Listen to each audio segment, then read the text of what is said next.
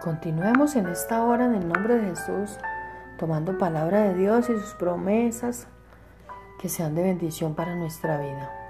Como Jesús dijo en Marcos 4:20, algunas semillas sembradas van en buena tierra y oyen la palabra, la aceptan y producen un cultivo, unas 30, unas 60, unas 100 veces lo que se sembró.